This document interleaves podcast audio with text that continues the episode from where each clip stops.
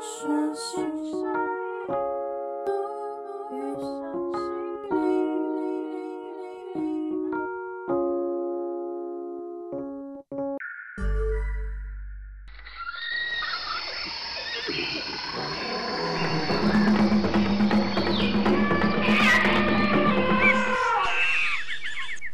嗨，晚安，你好，大家好，这里是源形式秘密基地。一座心灵岛屿，欢迎你来跟我们一起探索新森林。哇，又来到每个月最期待的日常玩魔法。那我们现在就来问一下云子老师，我们今天要玩什么呢？啊，我们今天来做一个心理意象的情境式探索。好，就是心理意象呢，嗯、其实我们在很多时候都会出现。好比说，我们在日常生活中，你在发呆啊，或者是你在专注一件事情的情况下，你可能会突然冒出一个想法、一个画面或一句话。那有时候突然就是在呃发呆的过程当中，你突然出现了一些感受。或者是一些回忆，其实它都算是一种心理意象的过程。那为什么会有心理意象这个词呢？就是，嗯、我们的脑袋分成左脑跟右脑。那我们的右脑呢，它是掌管我们的直觉、情绪，或者是我们情感上的一些思维。可是呢，因为我们的左脑，它平常日常生活中都在运作我们的身体机能，甚至是我们需要表达、需要言语，所以导致说我们在呃，左脑在上班的时候，右脑的那个机制它会比较少被触动，就它没办法两个两个老大没办法就是抢事做啦，所以呃，等到时机来临的时候呢，右脑就会突然发出一些讯息给你，我可以这样子理解。那我们今天的心理意向探索，主要是来探索跟自己的动力有关。那各位听众朋友。在老师开始之前，记得先去找一支笔，还有一张空白纸，我们来准备今天开始的测验喽。对，如果如果你现在是在做一些比较没办法专注，然后呃，可能在做这个过程当中会分心的，建议你可以按下暂停。好，那你可以等到你准备好了，或者是你在准备要睡觉啊，或者你刚起床，或是。诶，你吃饱了，你想要做一个休息的时间，就可以来做，就尽量以专注的情况下，然后不被打扰，我们来做这个心理意向的探索。好，如果你们准备好的话，我们就开始喽。好，邀请你可以在你舒服的空间地方坐下来，然后把你的纸笔带在身边，然后你可以点上你喜欢的精油香氛。我们做三次的深呼吸。那深呼吸的这个过程呢，其实呃，你可以自然而然的去执行，然后同时可以去觉察自己的身体状况。因为其实深呼吸的过程当中，呃，之前有分享过，就我们的身心是比较亲近的，因为你的身体在做呼吸的动作，你的心理同时也在感受你的呼吸这件事情，所以可以透过深呼吸去感觉你现在气可以吸到哪里。然后你的身体哪个部分是比较紧绷的？然后你在呼吸的时候，你的习惯就是嘴巴吸一大口气呢，还是从鼻腔里面进入呢？好，这都可以去观察。哦，当你安静下来之后，可以闭上你的眼睛，观想自己是在一座静悠悠的山顶上，你已经爬了好久好久的。山坡了，你到达了山顶，然后这次这里是一个非常漂亮的仙境，身旁呢充满芬多精的气息，你的耳朵可以听到清风拂过树梢的沙沙声，也可以听到鸟轻轻悠悠的鸣叫，它们正在唱的小曲子。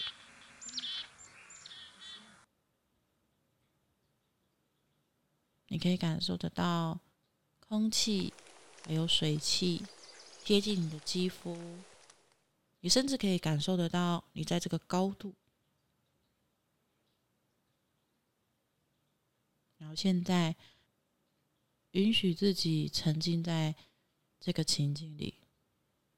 好，这时你独自一个人仰望天空，接下来有几个情境，你直觉选择一个情境是最符合现在你的状态的。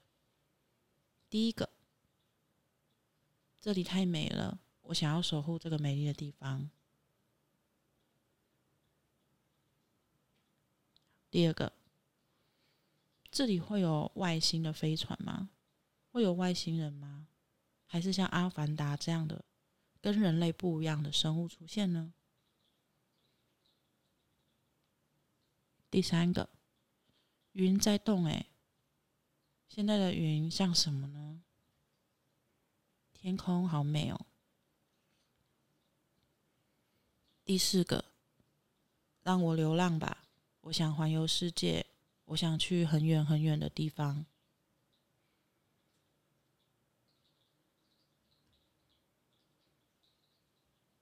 啊，如果你现在的感觉跟画面非常的清晰，你可以记录在白纸上，包含更细节的画面内容。嗯，刚刚以上四个情境。你觉得心境更符合哪一个？也把它记录下来。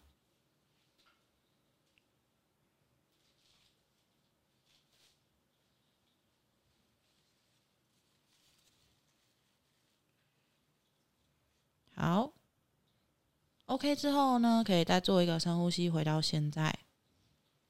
那我们要进入解析的环节喽。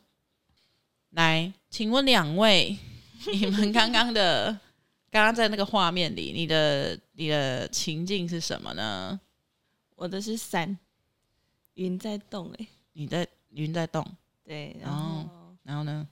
就是我觉得我是一个，呃，就是到那个地方，然后那个山坡上只有一个小木屋，嗯，然后旁边都是树，嗯，然后我也不会觉得可怕，就是有一些蝴蝶啊、鸟啊在飞这样子，嗯，对，然后。嗯、呃，就只有我一个人。可是我坐在草地上，就会觉得哦，风吹过来很舒服。然后仰望天空的时候，就觉得是会觉得好像很多树林，然后中间一个洞，只看才看得到天空的感觉。嗯，对，所以我就觉得我的专注力会就是会只只有在那个洞天空里面。嗯，然后所以我就我也不会去想说有外星人还是有什么其他可怕的东西，就是就是观察那个云的变化这样。嗯哼，啊，那那个小木给你的感觉怎么样？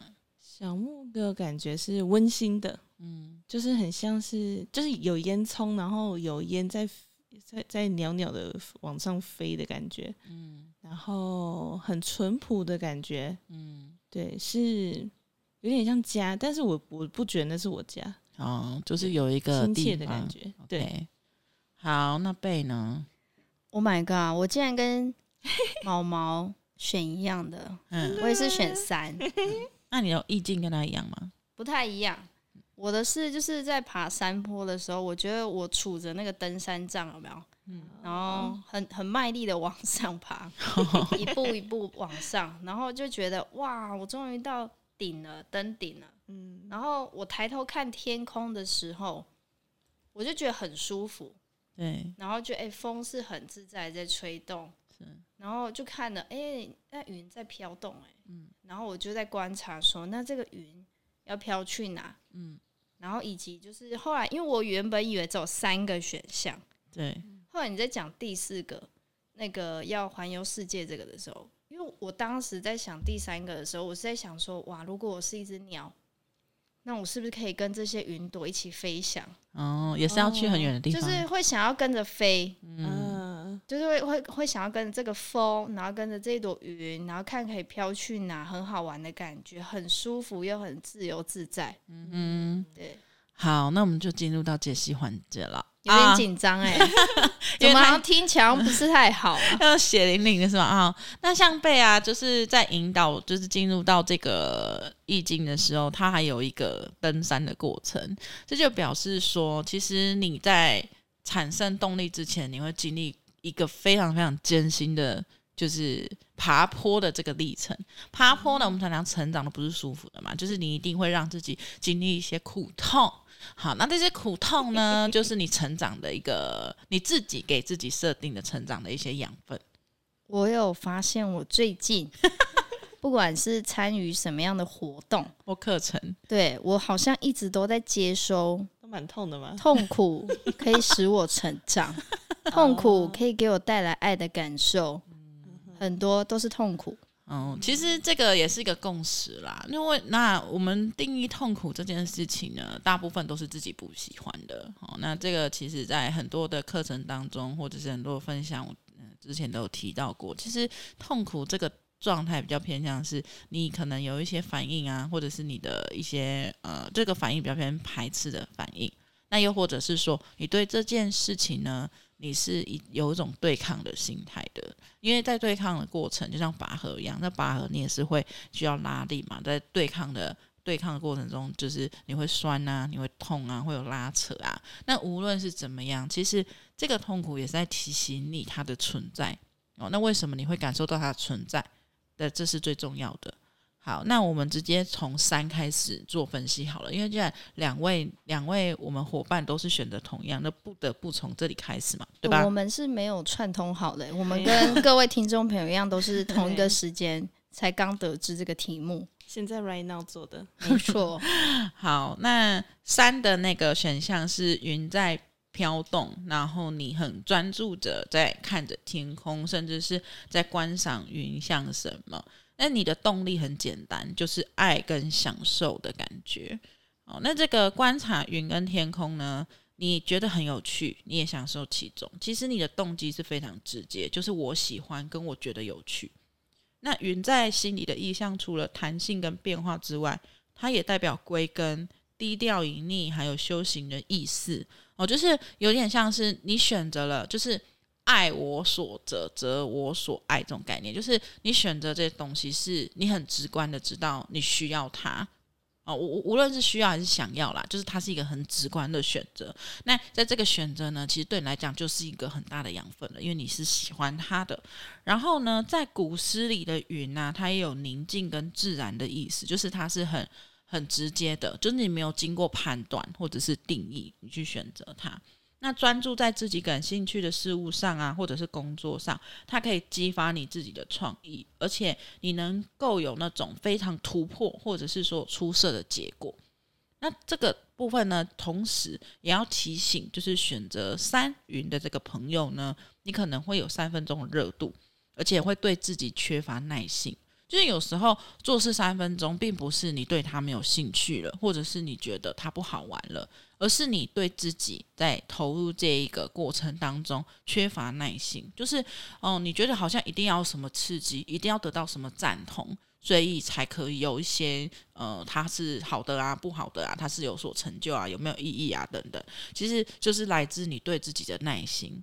好，然后呢，再来就是。呃，如果你会有排斥自己不喜欢或者是不想做的工作或事情的话，其实想要告诉你的是，就是所有事情都难不倒你，因为它已经出现在你的面前，出现在你的生命里了。那这个考验呢，就是因为你准备好，所以才会发生。哦，所以如果说你你能够有呃非常直观的这种决策，就是哦，我知道这个就是我想要的。那你对于不想要的东西，你也要知道，就是你不想要它也是一个完整，不就像一颗苹果一样，就是被虫蛀坏的这一颗这个地方，对于要吃的人来讲，它是不好的，对吧？可是对于苹果的整体来说，那个就算是虫蛀坏的地方，也是它完整的一部分。哦，所以就是无论是你喜欢不喜欢，它都是成就你完整的这个过程。好，那同时要提醒选择三的朋友要。享受过程，然后不要把你的成就感建立在他人的认同上，因为这样久了你会迷失你自己。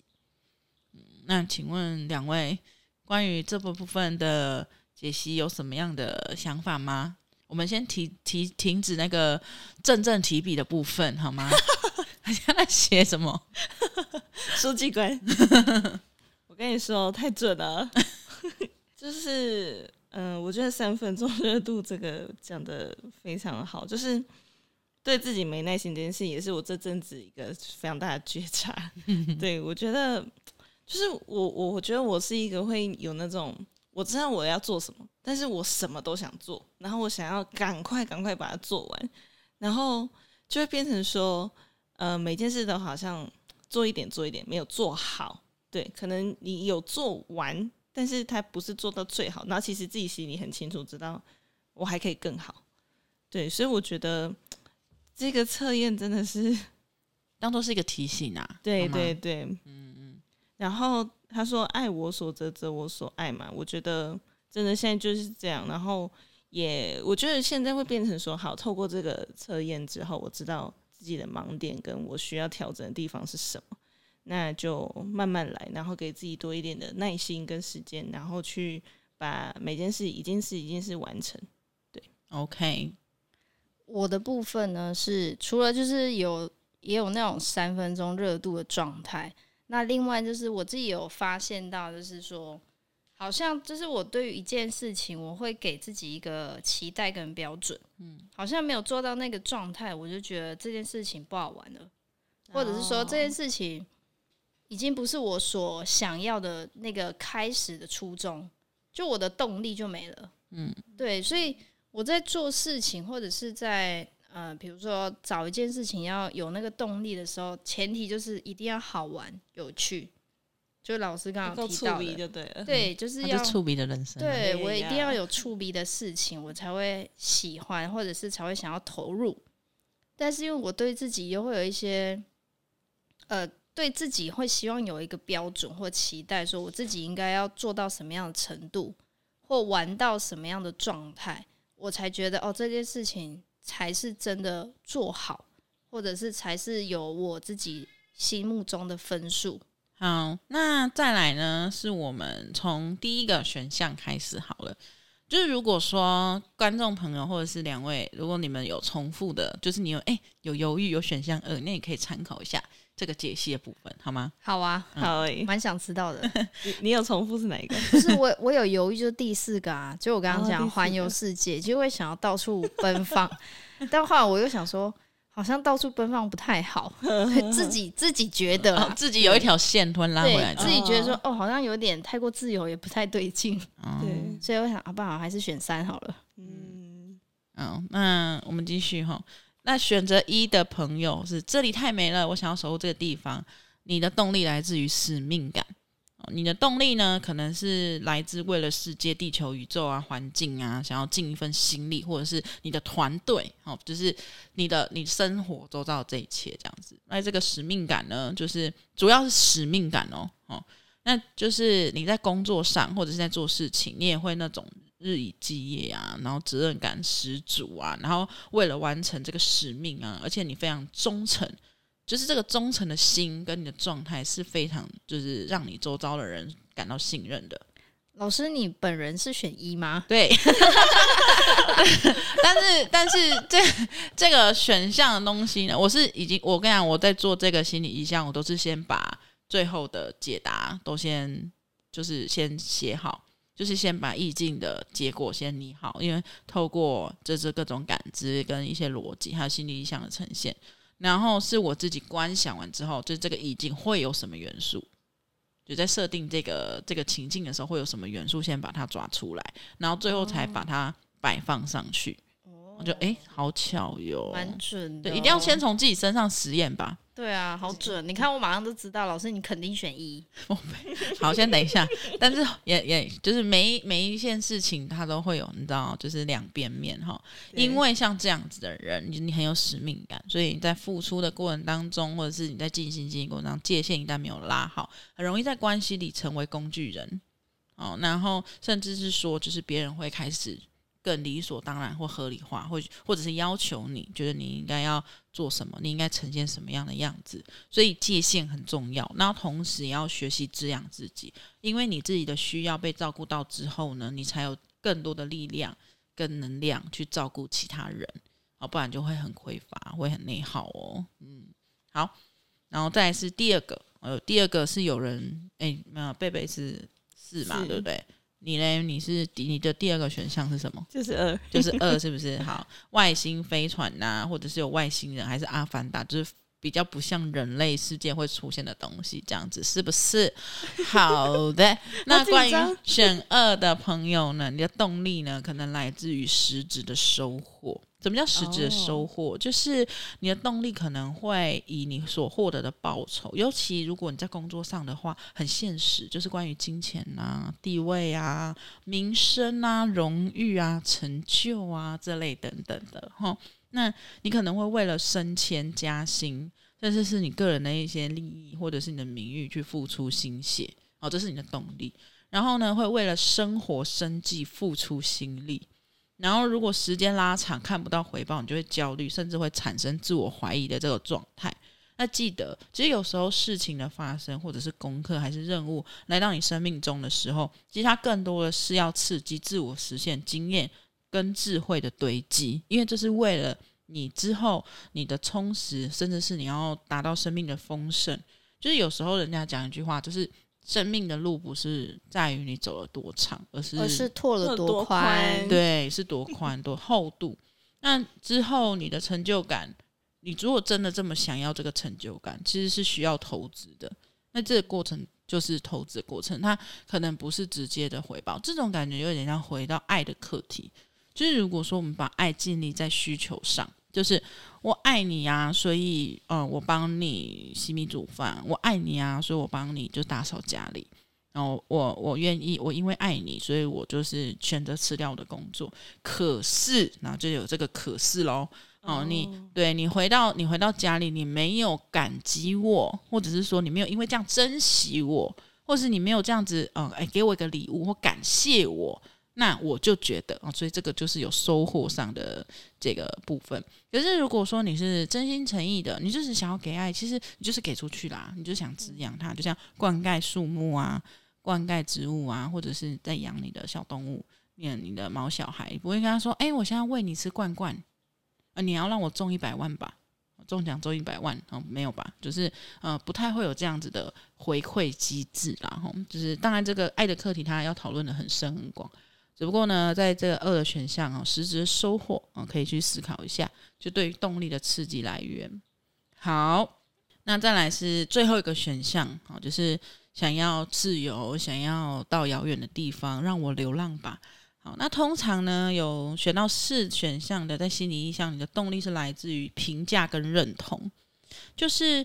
嗯，可能你生活的动力是来自于周围的家人、生活圈的人，而不是自己。怎么说呢？就是你会希望自己被看见、被认同，然后努力的证明自己。就是你心里会有一个、一个、一个推动力，但是那个动力不是来自于自己的初始动力，是被推动的。那这个推动力是干嘛？就是因为你不想要被看不起，或者是你觉得自己呃这样子是不好的，因为别人怎么说，价值观怎么定义。然后导致到，就是可能对于自己的这个过程，你是用证明的心态去盯着的，或者去尝试。那通常这样的状态呢，也不喜欢惹麻烦，因为呢，只要大方向是好的，就会去做。因为只要惹麻烦，就没有办法复合，就觉得好讨厌哦，然后会会让自己很不开心。可是就是因为这样的过程，鲜少关照自己真正的想法，跟替自己做决定。没办法勇敢的替自己挡着，只要一想到别人会怎么定义，那我就都不要了。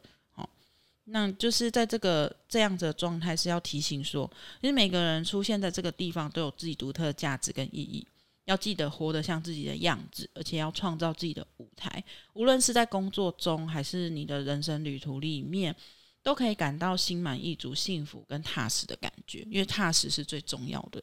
因为一旦就像昨天的那个陶瑞斯计划的课程当中，就是我们有讨论到关于就是你在做这件事情是为了什么而做。如果人家都跟你说你好棒哦，好棒哦，所以你去做了这件事情。可是如果当人家不再说你好棒呢，就这件事情是不是就垮了？甚至是就产生一个自我怀疑，因为你把这个价值感是建立在他人的认定上，而不是自己去定义自己。那就是少了一种坚定跟踏实的感觉。嗯，好，那以上呢是我们今天日常玩魔法的情境式探索心理意象的一个解析。如果说你有更细致的，例如说啊，那那老师那个文里面还有一个什么什么过程，如果你真的很好奇哦，欢迎到。呃我们的我的 Instagram 去私讯我，或者是说你可以来到呃创能心灵平衡探索学院的 Light 来找我这边的问询问一下，然后或者写个匿名信给我也可以，反正就可以用各自，你只要找到我好不好？就是可以提出你的问题。好，两位你们还有什么看法想要分享给观众朋友吗？嗯，我觉得不管你今天选哪一个，那我们今天就是。呃，用一个比较轻松的视角呢，去检视一下自己对于现阶段的动力来源是什么，然后我们就去检视它，然后是不是有哪些地方太执着，又或者是说，呃，可以调整的地方有哪些？像我自己呢，就是很清楚的知道，在呃爱的这个感受的付出上面是最重要的动力来源，也是我源源不绝的呃力量来源，所以在这这方面，我会再。多去调整，嗯，那我的部分的话，就是因为刚才老师有提到，你如果脑海中可能有重复出现的那个选项，那因为我我是本来有有想要选四嘛，那刚刚听到老师有提到，就是呃可能会想要向周围的人证明啊，或者是说会为了想要去呈现自己好像是可以做好这件事情，然后。提到都是很在意评价跟认同，那最后呢，我是觉得，如果说可以活得踏实跟活得像自己这件事情，可以让我觉得，哦，我认同我自己开始，然后一步一脚印的去让自己更有动力，以及呃，开始会学会就是称赞自己，哦，我原来我可以做到这样子，那我下一步还可以往哪个部分去进步？就是我觉得在未来我会去学习跟调整的地方。嗯，好，其实心理意向就是这个过程，就像是我们在保养皮肤啊，保养自己的肌肤、脸蛋的这个过程，就是自我内在的自我照顾。然后透过嗯，他给你的一个讯号，不管是一个声音、一个旋律，还是一个画面、一段回忆，其实可以允许他去感受它。那所以今天我们日常玩魔法的那个。呃，主题冥想引导呢，这个要教给大家，就是嗯、最近啦，包含学生跟个案呐，都会问我说：“老师，就是我的冥想都不会成功，我该怎么办？”然后我就会很好奇，你觉得什么叫做成功的冥想？我就说：“哦，因为哦、冥想好像就应该要就是不能睡着啊，然后。”呃，要要什么都不能想啊，然后就是空啊，这样子。好，然后这是我听到比较多的认定啊，就是会觉得，哦，我好像就要是要这样。那我分享一下我个人对于冥想的定义。其实冥想在我生活每一天至少都会重复做到呃三十分钟至一个小时，它分割在各个时段，就是早上起床或者是在学院，我在整理环境。之前哈，如果说我们要承接个案之前，我要工开始工作之前，跟睡觉之前，其实都会做这个冥想的动作。冥想它到底要怎么达到冥想呢？其实以字义上来看，冥想本身就有想这件事情，所以你会发现，无论我们今天在做催眠引导。还是说我们在做冥想的这个过程，什么呃，包含在呼吸的调频，甚至是观想一些光啊，或者是气流啊，还是一些情境等等，其实你就是都在想。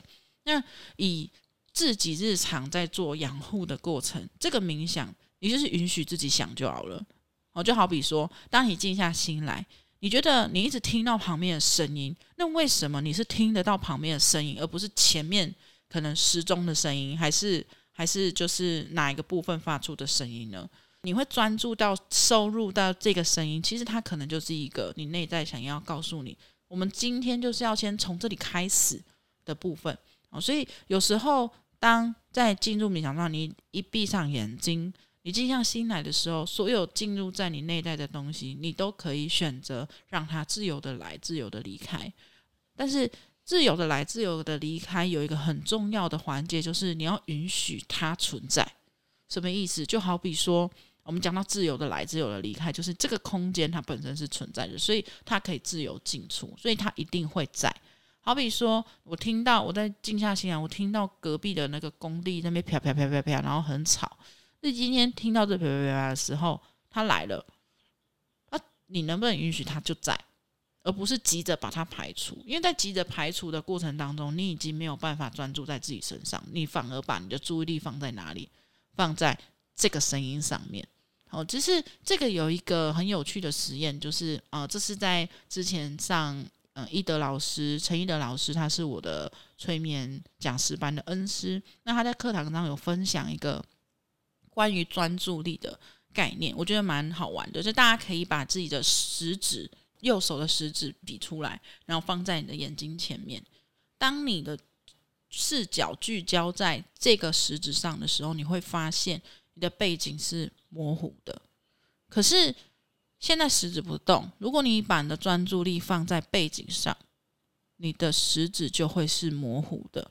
哦，所以如果当这个声音进入到你的内在的时候，你可以把专注力放在这个出现在内在的声音，久而久之，外面就会怎么样？就会模糊。所以它这个道理啊，就是你们可以运用在自己在进行冥想的这个过程。好，然后第二个呢，就是当你开始想之后，我们可以去深化。好比说，这个嘈杂的声音，它带给我什么样的感觉？这个感觉让我想到了什么？或者是这个感觉像什么？好，从这里开始去做深化，那你会发现，越深化，最后最后探索到的这件事情或这个结果。会跟一开始你对这个声音的定义有所差别，好，就是冥想最，我觉得冥想对我来说最有意义跟有趣的地方是在于，它好像像是个提示。那这个提示呢，我们在做探索，在抽丝剥茧的过程，跟自己做一个深层的连接跟对话。然后第三个就是为什么冥想，我们都说一定要坐正，就是。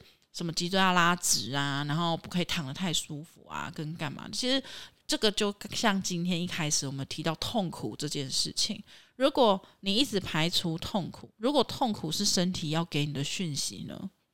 哦，就是在学院的智商室，就是催眠智商室的一个空间。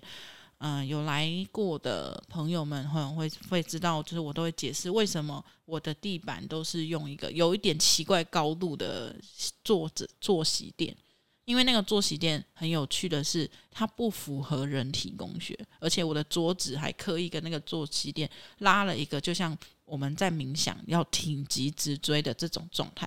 当你在可能在智商的过程，或我们在面谈的过程，你。在压抑自己的情感跟状态的时候，你就会发现你坐不住，然后我就会去观察，诶，这个个案可能在讲什么事情的时候，他开始扭来扭去，或者开始腰酸背痛，然后还有身体上的一些反应，我就知道，嗯，对于这件事情，他有一个抗衡的内力在，所以他反映在身体上。好，所以我们在做冥想的时候啊，如果你一直想让自己非常舒服，等同于你像是在排除掉身体给你的讯号。啊，久而久之，身体不开心了，就觉得嘿啊，我一直跟你讲话，我一直想要告诉你什么，但是你都不理我，那我干脆就不要让你做任何事了。所以你就去了，你就睡着了。